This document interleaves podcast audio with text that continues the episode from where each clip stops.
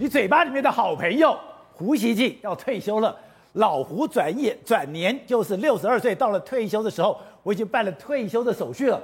他怎么说退休就退休了？他不是，我再大概解释一下哈。以这个人民日报下的子公司的环球时报的主的总编辑的这个的级别，在中国大陆算的话，叫做厅级干部。哦，厅级干部。厅级干部几岁退休呢？六十岁退休。哦。但胡胡那老胡几岁了？六十二了。六十二了，他已经过了退休年龄了。而且在年去年还有人访问他，今年年初还有人访问他，他都没有提过他退休的事情。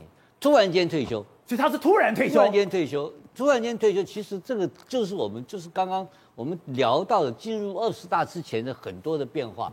因为胡锡进啊，他已经变成了一个环球时报的代言人，然后就变成一个极端派的代言人。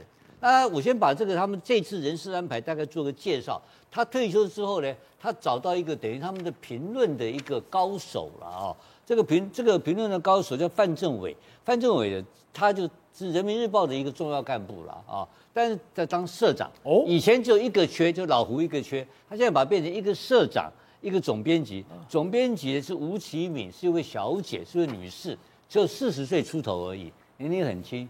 那前不久呢，香港媒体还访问过他。对，他们这两位啊，都是在《人民日报》的言论的这个言论版里面的主编跟领导人。比这个呃范政委最重要，他就说他们的当时有一个习近平帮习近平发言的一个栏目，叫做“任仲平”啊。哦，任仲平我们用过很多次，是我们用过很多次。任仲平就是习近平的意思，就是《人民日报》的代表的最高领导的位置。他曾经有跟习近平有当面报告过新闻媒体的事情，所以这个非常重要。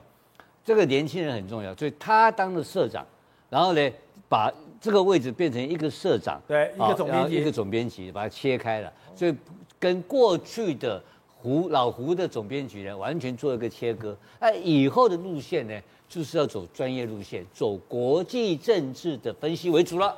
都不太会再去搞所谓的胡雕盘，是这样吗？雕胡雕盘，你知道吗？他雕那老胡的外号叫胡雕盘嘛。哦。那雕什么？为什么叫雕盘呢？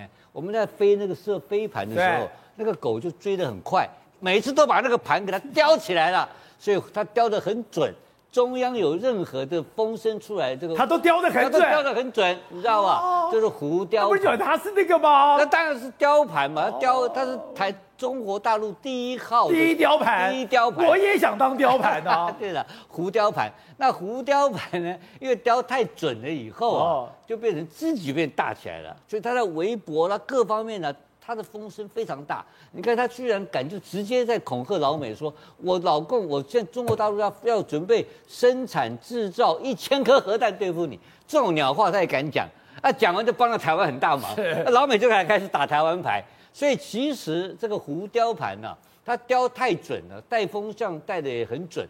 雕的准的结果呢，帮了老美很多忙，帮了台湾很多忙。到现在啊，我要准备被强迫退休，退休之后的路我应该也不会寂寞。